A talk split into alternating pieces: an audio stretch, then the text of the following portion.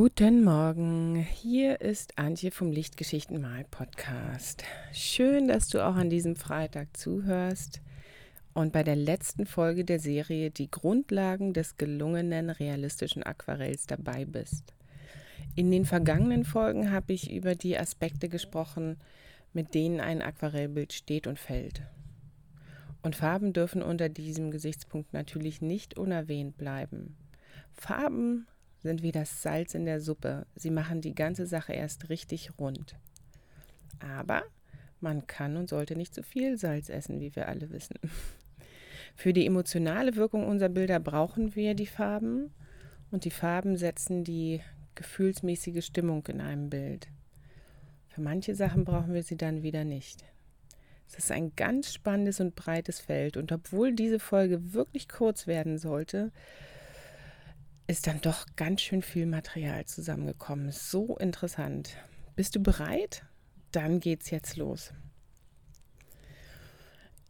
Und zwar wird es heute so ein bisschen ein auditiver Farbrausch. Und wie kann sowas aussehen? Ja, also aussehen kann es ja überhaupt nicht. Wir haben ja hier nicht so viel zum Gucken oder du hast nicht so viel zum Gucken. Dir ist ja in den vergangenen Folgen in dieser Serie bestimmt schon aufgefallen, dass vieles in der Malerei anscheinend über Gegensätze funktioniert. Licht geht nicht ohne Dunkel, bei den Tonwerten das Gefühl von Unruhe äh, wäre zu viel in einem Bild, wenn es nicht irgendwo auch eine ruhige Ecke gäbe. Da habe ich bei Gestaltung drüber gesprochen. Und harte und weiche Ränder stehen auch in einem Wechselverhältnis. Das war die letzte Folge. Um Gegensätze geht es heute bei den Farben auch, aber vielmehr geht es noch um Farbharmonie. Da bin ich einfach so der, der Typ für. Ich gucke immer danach, ähm, wie Farben gut zusammenpassen und wie ich Harmonie erreichen kann. Bisher habe ich immer so gesprochen bei all diesen anderen äh, Aspekten, als hättest du es tatsächlich in der Hand, wie diese Dinge auf deinem Aquarellpapier auftauchen, welche Rolle sie spielen. Gestaltung, Zeichnung, Tonwerte, Ränder.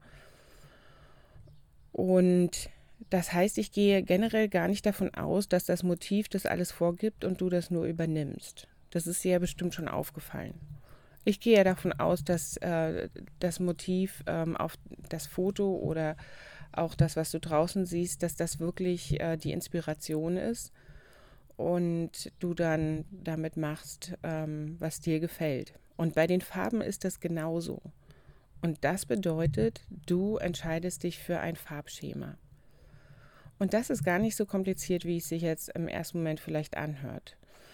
Die wichtigsten Gestaltungsmittel bei Farben die du dir zunutze machen kannst, sind der Komplementärkontrast, das Zusammenspiel analoger Farben und auch das Zusammenspiel zwischen neutralen und reinen Farben, beispielsweise wenn du mit einer reduzierten Palette malst. Fangen wir mal von vorne an mit dem Komplementärkontrast. Was ist das überhaupt? Du hast sicherlich auch in der Schule im Kunstunterricht einen Farbkreis malen müssen. Und wahrscheinlich hast du auch mal in Aquarellbüchern, die du ähm, durchgeblättert hast, oder auch in Workshops einen Farbkreis gesehen und vielleicht sogar einen angefertigt. Und auf diesem Farbkreis sind ja die Farben in einer gewissen, mit einer gewissen theoretischen Struktur angeordnet und meistens sind es zwölf. Und der Komplementärkontrast entsteht zwischen Farben, die sich auf dem Farbkreis direkt gegenüber liegen. Bei zwölf Farben im Farbkreis gibt es sechs Komplementärpaare. Aber von denen werden wirklich nur immer drei häufig benutzt. Und zwar ist es der ähm, Kontrast Rot und Gelb-Grün, Blau und Gelb-Orange und ähm, Violett oder Rot-Blau, kommt halt drauf an, wie man das jetzt sagen möchte, und Gelb. Ich werde ähm, mit der Folge zusammen einen Weg finden, einen Farbkreis abzubilden. Dann kannst du da jetzt gleich mal drauf gucken. Also die Komplementärkontraste, die uns am häufigsten begegnen, sind Rot und Gelb-Grün, Blau und Gelb-Orange und Violett oder Rot-Blau und Gelb. Das menschliche Auge hat ein besonderes Farbempfinden. Wenn es viel von einer Farbe sieht, sagen wir mal von Rot oder sagen wir mal Magenta, das ist das kühle Primärrot, dann möchte es gern wenigstens ein bisschen von der Farbe sehen, die Magenta im Farbkreis direkt gegenüber liegt. Und das ist so ein Gelb-Grün. Das heißt, das kannst du jetzt auch mal selbst zu Hause machen.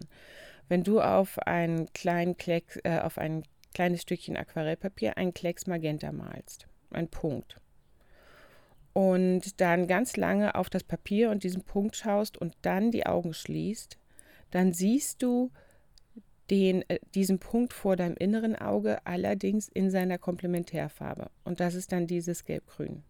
Und das äh, funktioniert so mit jeder Farbe. Mit diesem Klecks auf dem weißen Papier und Augen zu und so.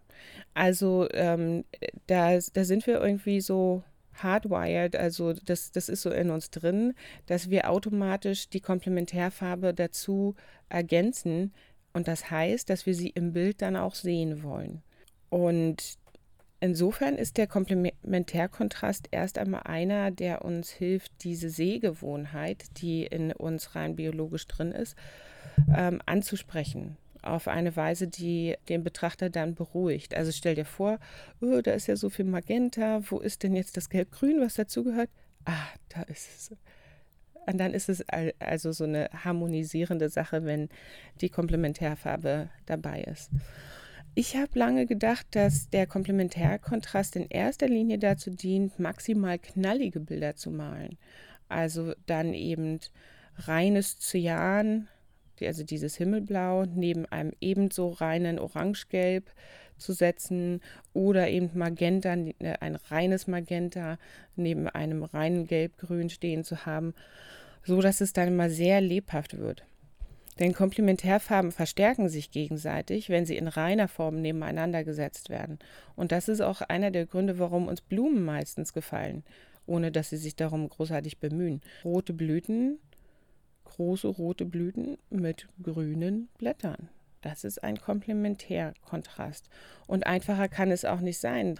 Das ist der maximale farbliche Gegensatz und wenn das im ausgewogenen Verhältnis vorhanden ist, dann ist das einfach erfreulich für unsere Augen. Aber muss der Komplementärkontrast immer knallig sein? Nein. Bevor ich jetzt dazu komme, schiebe ich erstmal meine erste Erkenntnis ähm, zu diesem Thema rein. Stelle auf jeden Fall sicher, dass die Farben, die häufig vertreten sind, ihren Gegenpart, also ihre Komplementärfarbe im Bild haben, wenigstens an ein oder zwei Stellen. Und da kannst du ja dann nochmal auf den Farbkreis gucken und mit der Zeit geht es dann auch in dein Farbgefühl über. Und das führt nun zu dem, was ich gerade angedeutet habe. Knallig muss das nicht unbedingt sein. Im Gegenteil, denn Komplementärfarben trüben einander ab. Wenn du zwei Komplementärfarben miteinander mischst, erhältst du einen neutralen Farbton, ein sogenanntes farbiges Grau. Und diese Art von Farbwissen ist für dich noch viel belastbarer, als einfach nur die Kontrastpaare zu kennen und bringt dich auch weiter, würde ich mal sagen. Ich erkläre das jetzt mal an einem anschaulichen Beispiel. Stell dir vor, du stehst in einem Canyon in den USA oder irgendwo anders auf der Welt, wo es halt Canyons gibt. Also so anschaulich ist das Beispiel eigentlich nicht, weil nur wenige von uns häufig schon in einem Canyon gestanden haben. Aber ich nehme mal an, dass du die Bilder von den Canyons schon gesehen hast. Also du stehst in so einem Canyon weil das anstehende Gestein, das durch Wasser in aberwitzige Form geschliffen wurde und auch durch Wind, Eisenoxide enthält, äh, die bei Kontakt mit Sauerstoff orange werden. Und solche Böden gibt es in warmen Regionen ganz häufig. Ähm, siehst du überall Orangetöne. Also es ist alles orange um dich herum. Einige der Wände leuchten orange, andere sind dunkler, aber immer noch erkennbar Teil der Felsformation vor dir und auch orange. Das Farbschema ist insofern klar, wenn du da das als Vorlage vor dir hast, als Foto. Orange am Felsen, blau am Himmel und vielleicht auch ein bisschen blau im Wasser, wenn da unten in diesem Tal dann auch noch ein bisschen Wasser fließt. Aber wie mischst du nun die trüberen, dunkleren Orangepartien an den Felsformationen? Die muss es ja auch geben, ansonsten wird die Sache ja nicht plastisch. Und zwar machst du das, indem du die Komplementärfarbe einsetzt. Ein kleines Kleckchen Blau in dein leuchtendes Orange wird es sofort abstumpfen. Und mehr Blau verwandelt es dann in ein farbiges Grau. Jetzt muss ich noch dazu sagen, es kommt darauf an, welches Orange und welches Blau. Es kann nämlich auch sein, ähm, dass es dann einfach nur ein Braun wird. Ich meine jetzt die Farbe, die deinem Orange im Farbkreis direkt gegenüber liegt. Die würde dein Orange abstumpfen und in ein farbiges Grau verwandeln. Und somit könntest du ähm, ganz plausibel und sehr realistisch deine orangefarbenen Felsformationen malen, ohne ähm, in andere Farben reinzugreifen und ohne diese verfälschende Information unter Umständen durch die anderen Farben in dein Bild reinzubringen. Du würdest das Orange halt einfach abtrüben, indem du die Komplementärfarbe dafür benutzt. Und bei anderen Komplementärfarben ist das ähm, dasselbe. Das ist immer dasselbe Schema. Du benutzt die Farbe, die im Farbkreis direkt gegenüber liegt, um eine Trübung deiner Farbe zu erreichen. Möchtest du dein Bild farblich besonders harmonisch gestalten, dann ermittelst du also erstmal, was liegt da direkt gegenüber. Und wenn du den Komplementärkontrast als hauptsächliches Gestaltungsmittel für dein Bild benutzen möchtest, dann überlegst du dir auch noch, welche Farbe soll die dominante sein und welche Farbe ist die untergeordnete. Und von der dominanten Farbe würdest du dann mehr verwenden und reinere Farben und äh, die untergeordnete Farbe taucht weniger auf. Und es würde eine sehr harmonische Farbstimmung abgeben. Im Canyon zum Beispiel würdest du das Orange als dominante Farbe wählen und das Blau wäre dann wohl untergeordnet, da es dann auch nur an wenigen Stellen wirklich in Reinform zu sehen sein muss. In einem Seestück, also einem Bild mit maritimen Thema, wäre das dann genau andersherum. Da hat man es von der Sache her ja mit viel Blau zu tun. Und da ist es besonders schön, wenn das warme Orange des Bootsrumpfes, ich denke jetzt sofort an ein Holzsegelboot tatsächlich, weil wir so eins vor kurzem gemalt haben, also wenn das warme Orange eine, des, des Holzbootsrumpfes oder ein trübes Gelb-Orange im Segeltuch auch noch da ist, dann ähm, nimmt das Blau nicht überhand und wird sehr schön harmonisiert von diesen Farben. Und gleichzeitig kannst du auch einen Orangeton, wie zum Beispiel Sienna gebrannt oder auch einen anderen Orangeton, benutzen, um die Blautöne abzustumpfen. Und dann fängt so ein Bild wirklich an zu singen. Und die zweite Erkenntnis zu den Farben ist deswegen, dass du Komplementärfarben benutzen solltest, um Farbharmonie zu erzeugen und um Farben zu trüben. Und ich fand es an dieser Stelle ganz witzig in der Recherche, weil bei den Farben, also zumindest jetzt beim Komplementärfarbenkontrast, ist alles sehr miteinander verschränkt. Komplementärfarben eignen sich sowohl, um Dinge zum Leuchten zu bringen, als auch um sie abzutrüben und eine stillere Stimmung in das Bild reinzubringen. Ja, und dieses miteinander verschränkt sein spielt auf jeden Fall bei dem nächsten Farbschema, das du benutzen kannst, auch eine Rolle. Du kannst dich nämlich auch für ein analoges Farbschema entscheiden. Analoge Farben liegen im Farbkreis direkt nebeneinander. Und man sagt so, dass drei Farben für ein analoges Farbschema ganz gut sind das ist eine, ein ziemlich enger Bereich, in, in dem man dann bleibt. Und so ein analoges Farbschema zeichnet sich dadurch aus, dass es wunderschöne Farbharmonien ermöglicht, die sich gerade für ruhige Stimmungen und ähm, ruhige Stimmung in der Landschaft, Stillleben und Porträts besonders gut eignen. Drei Farben und die Farbtöne, die sich aus den Mischungen untereinander ergeben und die Mischfarben der drei Farben, die ein bisschen Komplementärfarbe enthalten. Also die stumpfen Varianten dieser drei Farben. Das, das wäre dann quasi deine Palette für so ein analoges Farbschema. Und das hört sich vielleicht erstmal nach nicht so viel an, aber es kann genau das Richtige sein, zum Beispiel für eine Spätabendstimmung in den Bergen oder am Meer oder für ein Stillleben mit Schalen und Obst in ungefähr denselben Farben. Und während die Farben an sich eng beieinander sind, können die Tonwerte natürlich stark variieren. Tonwerte spielen beim analogen Farbschema eine äh, besonders wichtige Rolle. Das ist mir aufgefallen, als ich dieses analoge Farbschema gestern mal bei einem Motiv umgesetzt habe, das ich zuvor quasi re mit realistischen Farben gemalt habe. Es handelt sich dabei um eine Landschaft auf der Südinsel von Neuseeland. Und die habe ich, also die war in ähm, auch im Prinzip mit analogen Farben angelegt, ohne dass mir das vorher aufgefallen war, wie so viele Landschaften. Denn da haben wir es mit so einem ganz engen Farbbereich häufig zu tun, zwischen Himmelblau und Gelb-Grün. Und das sind gerade mal auch drei Farben, wenn man sich genau überlegt. Das Blau im Himmel, dann das Blau auf den fernen Bergen in dem Fall ähm, grüne Hügel im Mittelgrund und so mehr so gelb-grüne ähm, im Vordergrund. Und schon hast du da ähm, deine Landschaft, kommt natürlich dann darauf an, wie du mit den Tonwerten die Form ausarbeitest und so weiter und so fort.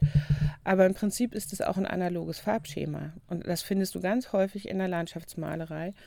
Und das ist eines, äh, einer der Gründe dafür, warum wir die als so beruhigend und befreiend empfinden, gerade wenn da Blau mit drin ist.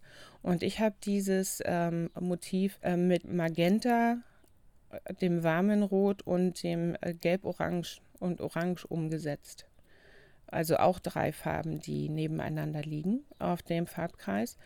Und es hat auch funktioniert. Ich habe dabei aber festgestellt, dass die Tonwerte dann wirklich zum Tragen kommen. So wäre es auch in dem, in dem äh, Beispiel vom Canyon. Da würdest du natürlich auch die ähm, analogen Farben rechts und links von deinem hauptsächlichen Orange benutzen, um äh, die tieferen Tonwerte zu erzielen und auch die Komplementärfarben, um das Orange zu trüben.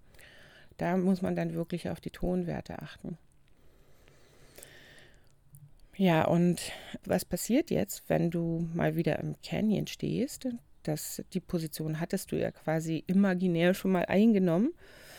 Und dir vorstellst, du malst mit so einer eingestrengten Farbauswahl diesen Canyon. Also mit ähm, deinem hauptsächlichen leuchtenden Orange und einer Farbe rechts und links davon im Farbkreis.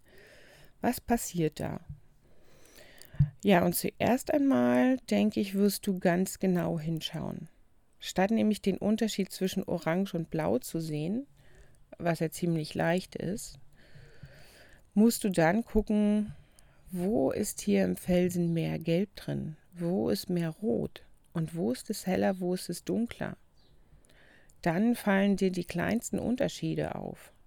Und das farbliche Innenleben des Canyons wird dir dadurch sehr vertraut was du unter so einer Maßgabe mit einer ganz reduzierten Farbauswahl dann vor dir erkennst, das wirst du deinen Lebtag nicht vergessen. Das, äh, ich übertreibe da auch nicht. Wenn du dich einmal in ein Motiv ganz intensiv eingeguckt hast oder eingucken musstest, dann macht das was mit dir und dann bleibt das für immer bei dir. Das ist eine ganz wunderbare Erfahrung. Naja, und das hört sich vielleicht wieder viel ungewöhnlicher an, als es ist, denn wie ich gerade gesagt habe, in Landschaftsbildern haben wir es ganz oft mit analogen Paletten zu tun. Himmelblau für den Himmel, grün für Hügel und gelbgrün für Wiesen, verschiedene Abstufungen und Tonwerte dazwischen. Das sind ja tatsächlich die farblichen Zutaten für sehr viele Landschaftsbilder. Und diese drei Farben, Cyan, Blau, Grün und Grün bis Grün-Gelb, liegen eben auch nebeneinander im Farbenkreis.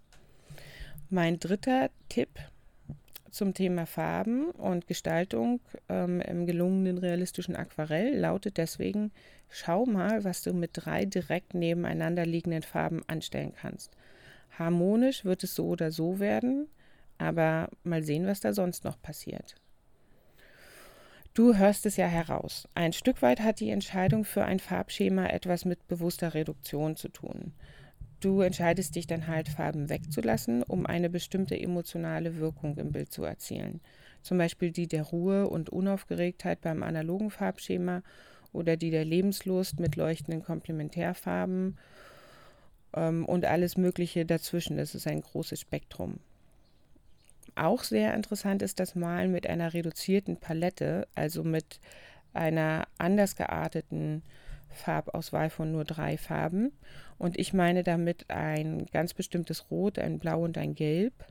Und zwar nicht die Primärfarben, mit denen man einen kompletten Farbkreis ermischen kann.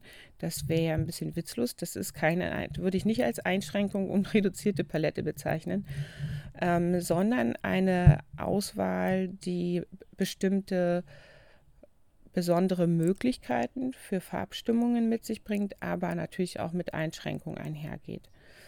Die reduzierten Paletten, die ich bisher ausprobiert habe, sind die sogenannte Velasquez-Palette.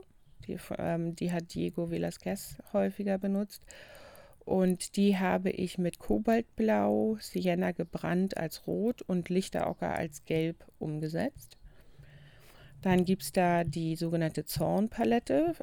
Ähm, die hat der schwedische Maler Anders Zorn häufig verwandt, allerdings mit Öl.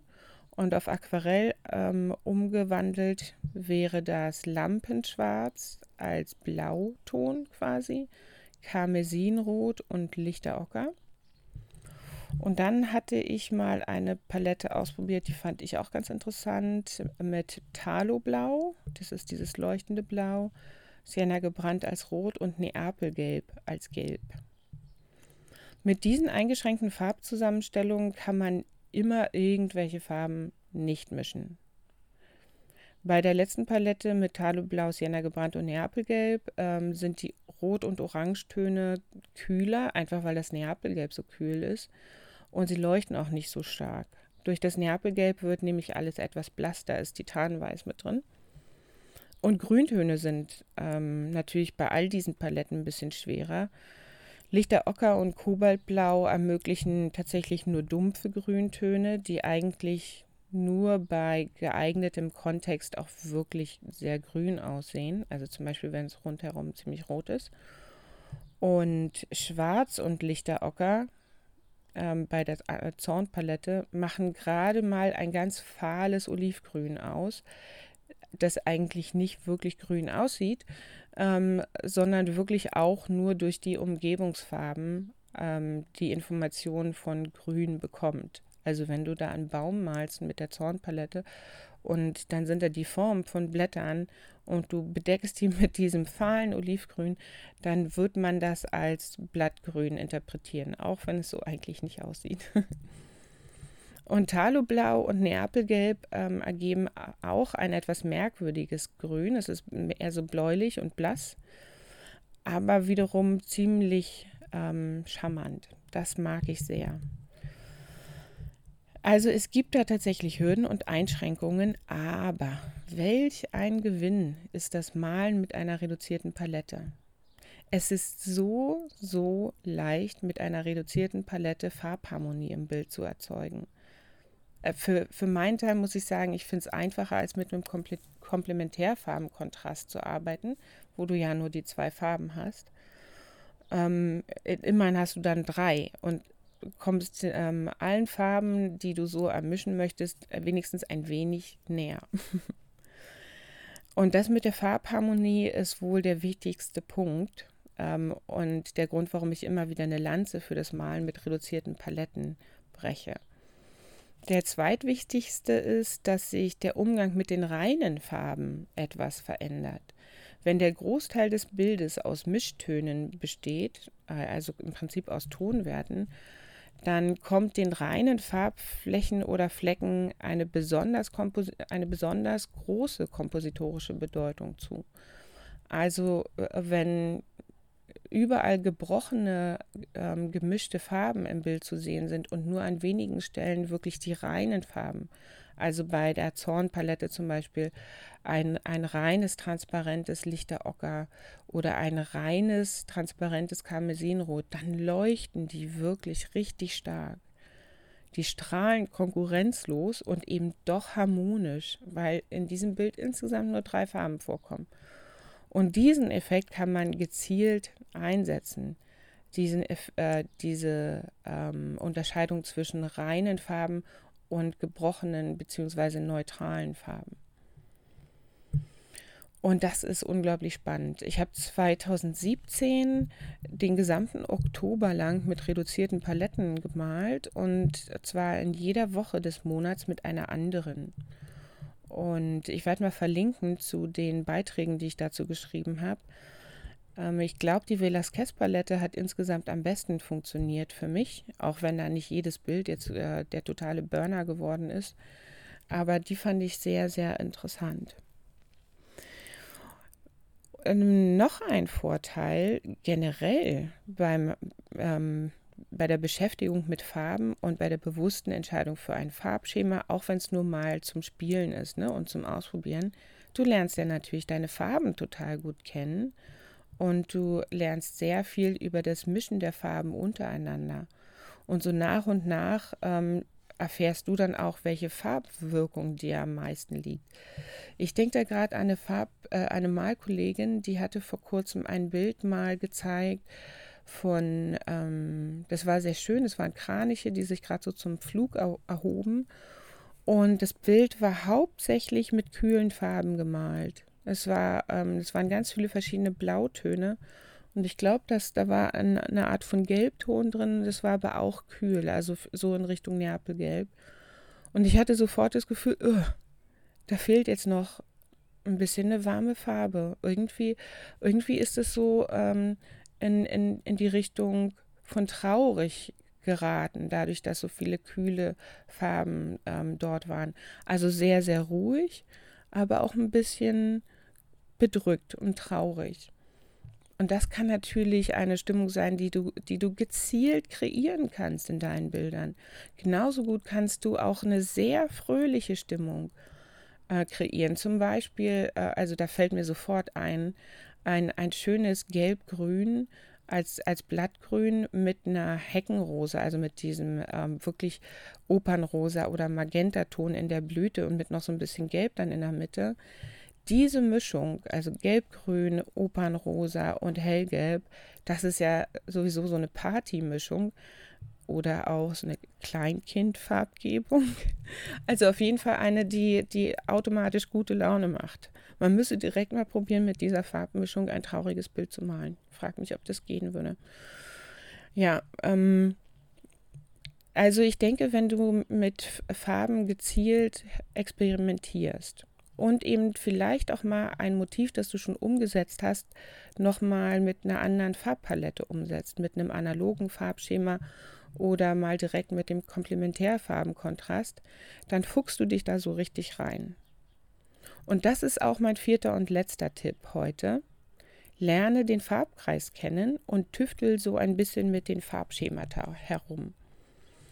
Dadurch wirst du nicht nur das Mischen lernen, und hoffentlich auch schätzen lernen, sondern eine ganz eine, äh, andere Einstellung zu der gesamten Frage, welche Farbe du denn nun für deine Bilder verwenden sollst, bekommen.